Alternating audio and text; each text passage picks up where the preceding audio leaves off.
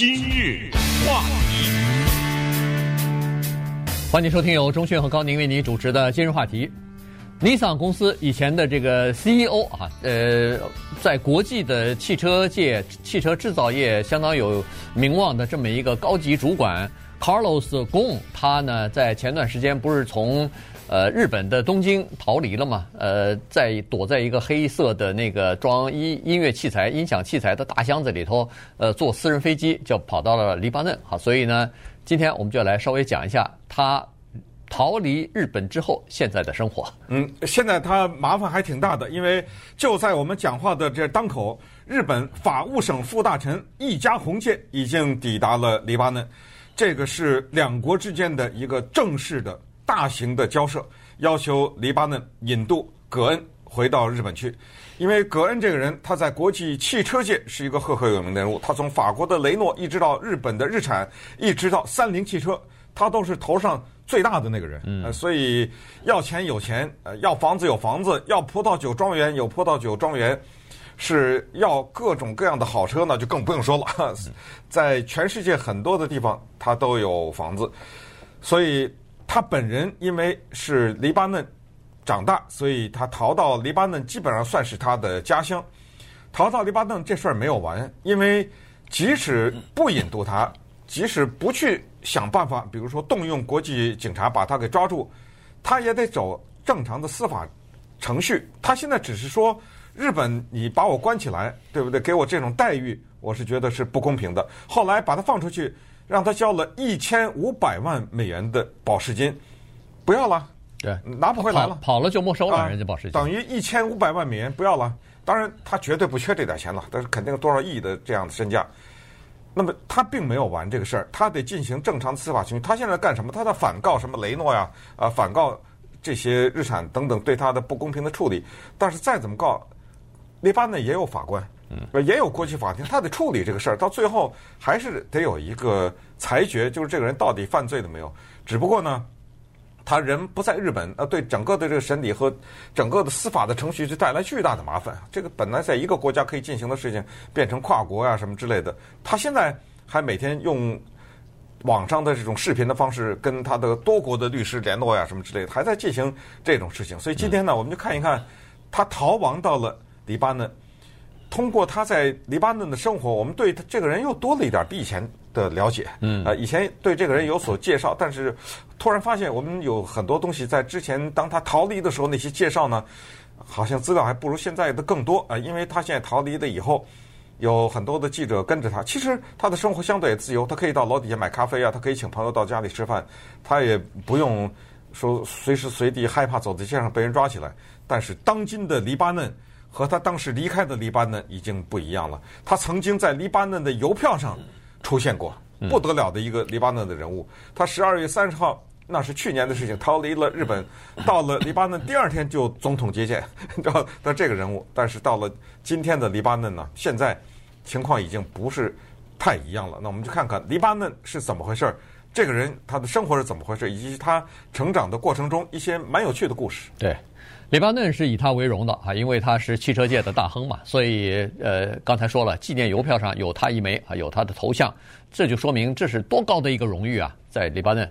那么，但是呢，黎巴嫩是他在念高中时候之前待的这个一段时间啊，六岁的时候，他爸把他和全家从巴西搬到了黎巴嫩，因为他爸爸是黎巴嫩人，呃，然后就回到了黎巴嫩，从六岁一直到高中啊，私立高中毕业。然后高中求学以后呢，他就去巴黎了，然后就基本上再也没有回过黎巴嫩了。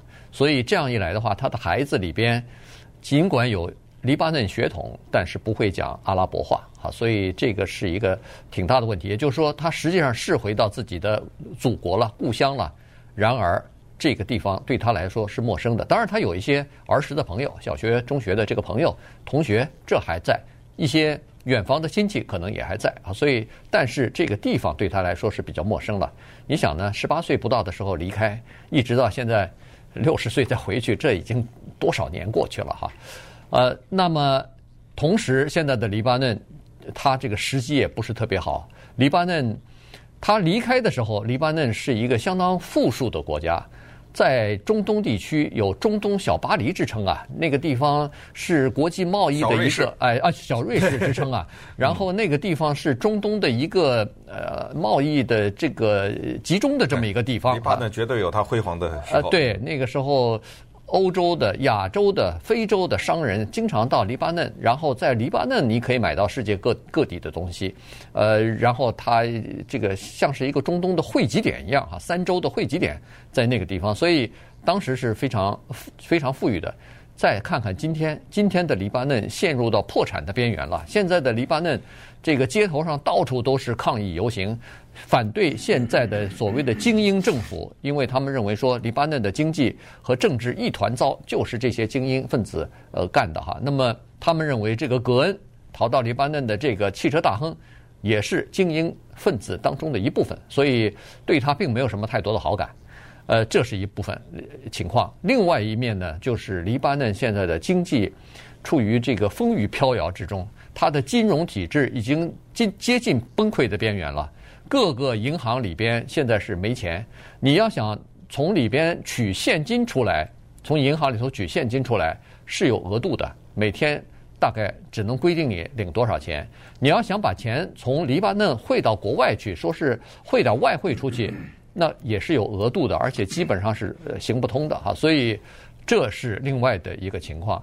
再加上他在黎巴嫩算是得到了这个所谓的自由吧，因为黎巴嫩它有一个法律明确就说了，我们黎巴嫩绝对不会把自己的公民引渡到任何其他的国家受审。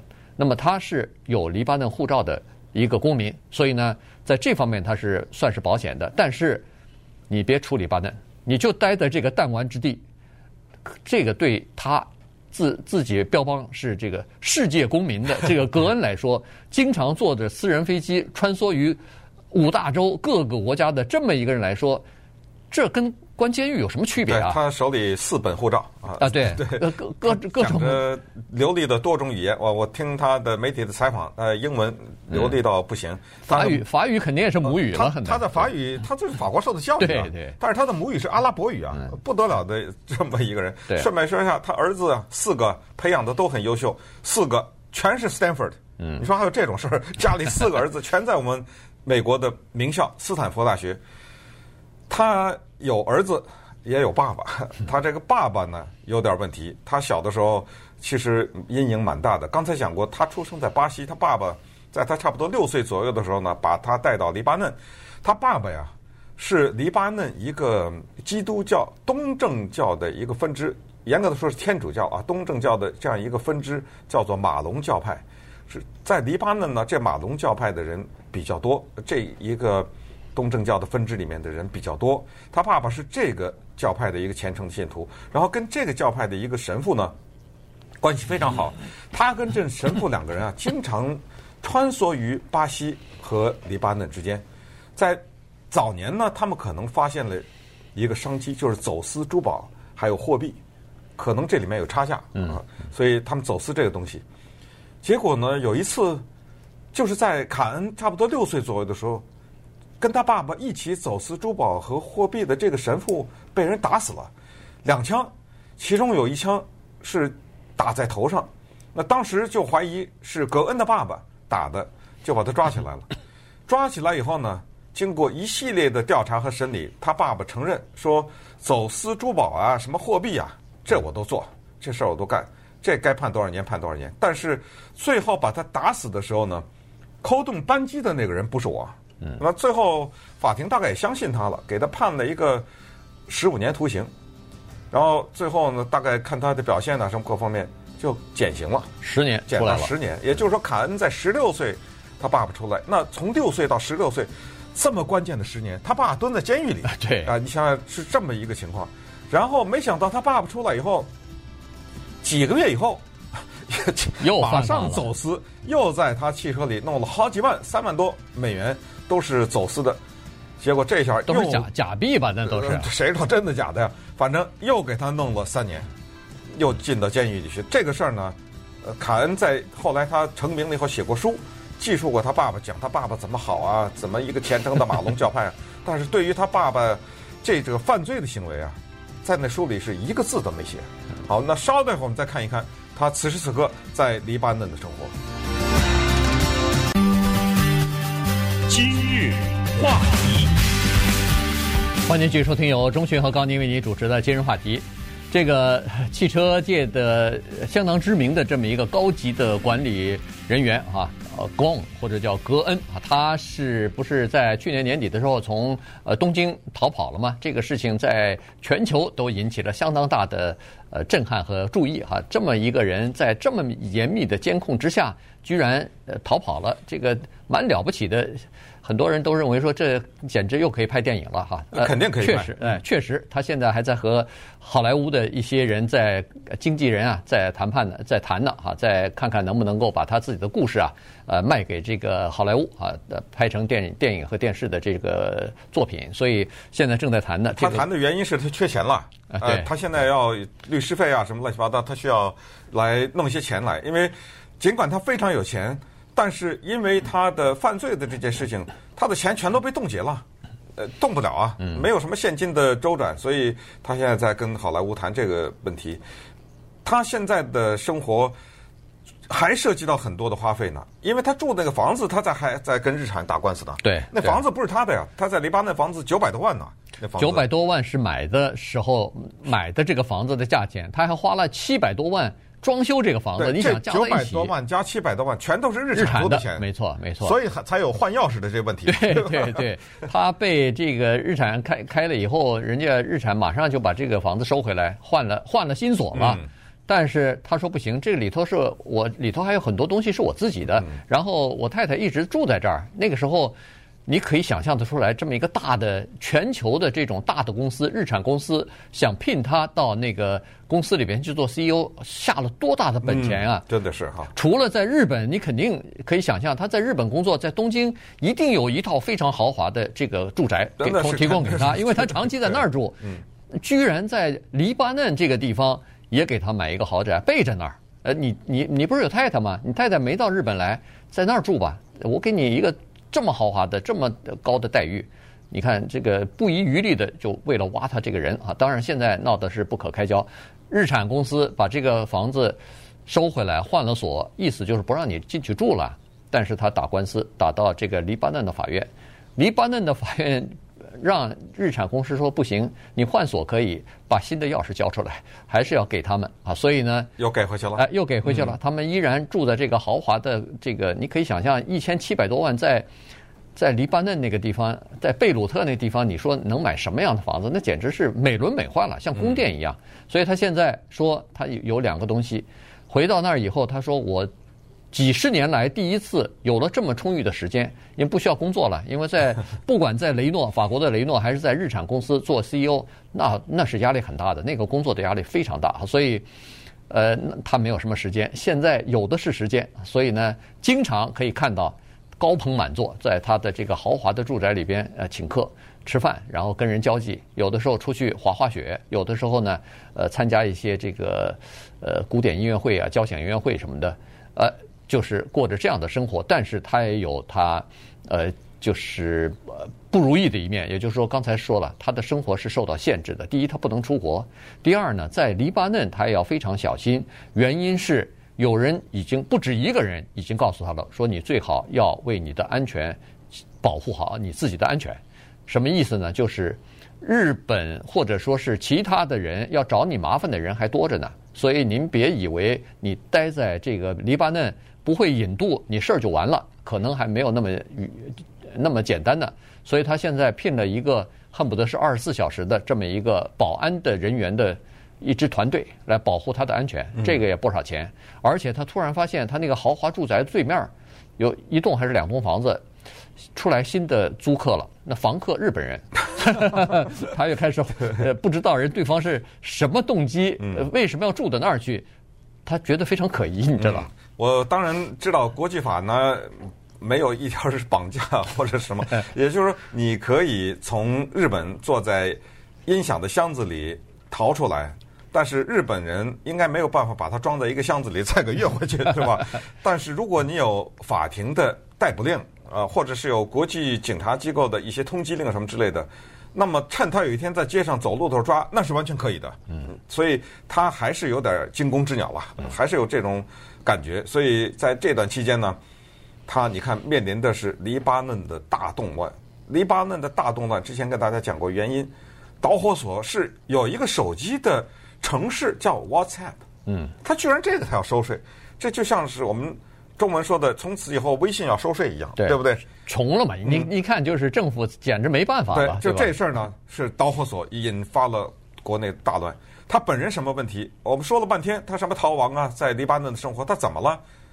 巨额的贪污，这是对他指控啊。这咱们不知道是不是真的贪污，他自己不肯定是不承认的。但是这巨额的贪污款项之大，就足以让他假如成立的话。那就不是几百万的房子了，那后半辈子就监狱里待着了。所以这是一个大案，而且是国际大案子。当然，日本那方面可能是有一些证据，要不然你关他干什么？十月份的时候关了他好久啊，而且关的时候是给他相当。啊，这是二零一八年十月份就关了，这个已经弄了一年了，而且是相当糟糕的待遇，还不是说你有这么高的地位或者什么，那没关系的。对，所以他那在监狱里蹲的那一年呢是蛮惨的，所以他才觉得一千五百万也不要了嘛，对不对？不惜一切代价的要逃出去，所以他就是现在这个人是处在这样的一个地位。那接下来这个诉讼那肯定是在进行，因为他现在反告雷诺，说当时他雷诺的离开的时候就欠了他二十几万的什么退休金呐啊，啊什么之类的，不给他了啊，又不给他了，然后又对他有非法关押呀什么这反正进行这方面的诉讼。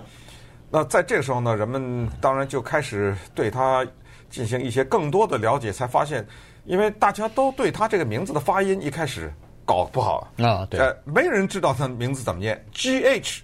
这两个音加起来没声音，对不对？加个 O，哦勾，然后后来或者什么，然后后面加个 S 和 N 又不能发音。呃，他他这个名字里五个字母只有一个原因，他的本性呢，因为是阿拉伯啊，所以应该正确的发音是 Hosun，是侯森。嗯，这听起来像是阿拉伯人的名字，这个是完全正确的，就是他原来只是那个 H，呃 G 没有声音。但是侯森，但后来他到了法国以后呢，这个也可以理解，就像我们华人在海外一样，发现常常被人念错，呃，不知道怎么念。你这个名字里这么多字加起来发不出声音来，他强行给改成公，呃，他就把这个 H 和 S 两个都都不发音了，都不发音了啊。但是这个举动呢，说实话，有点对于他的祖国人来说，有点觉得好像象征的意义上有点小。背离吧，对不对？你怎么着是觉得不好意思？觉得咱们这姓人家念不出来，你为了让他念，你就改等等，说这些也也被人拿出来说点事儿。那他是说第一次，呃，这个在。黎巴嫩待这么长时间，哈，就是自从他离开黎巴嫩之后，第一次待这么长时间。呃，他其实，在二零零八年的时候，曾经回去过一次黎巴嫩，哈，那个时候呢，他回去，呃，是工作方的原因。那么，觉得在黎巴嫩有一个酒庄还不错，所以呢，他投资了一点钱呢，啊，把这个酒庄的一部分股股份吧，就买下来了。我不知道是大股呢，还是反正相当大的一部分吧。他把这个酒庄的股份给买下来了，所以在那儿他也算是有一份产业。嗯。那么，呃，除了这个之外，当然刚才说了，他在世界各地也都有什么房产啊，呃，也都有一些积蓄。上次我们曾经介绍他的时候，曾经讲过，这是一个亿万富翁，这不是说，呃，否则你没钱的话，什么一千五百万的保释金他拿得出来吗？拿出来以后吃不着饭了，那还得了啊？那肯定不可能的哈。所以他是他是个有钱人，所以不用为他的后半生担心。只不过现在呢，他碰到一点麻烦。呃，日本要引渡他，而且日本呢，对黎巴嫩来说又是非常至关重要的一个投资国，很多的钱和项目都是日本方面资助或者是呃等于是贷款啊什么的，所以黎巴嫩也不太愿意和日本搞搞坏关系。他曾经到了黎巴嫩之后呢，发起一个自己自己发起的一个小运动，就是想要跟大大大战这个日本政府和尼斯这个日产公司的这个就等于是法律大战或者是舆论大战还是公关大战。结果，黎巴嫩的高层，包括总统，都跟他说：“哎哎哎，咱稍微低调点儿，稍微冷静点儿。”所以后来他举行记者会的时候，原来准备的那个说辞完全不是后来我们看到的，那个是黎巴嫩政府强行给压下来了。因为黎巴嫩政府他刚才说了，他有个法律是说不引渡自己的公民到外国去。但是他有另外一个法律，是说如果自己的人在任何时间和事件上都呃对自己国家不利的话，这个要受法律制裁的。那他现在刚好就处在这两个法律之间。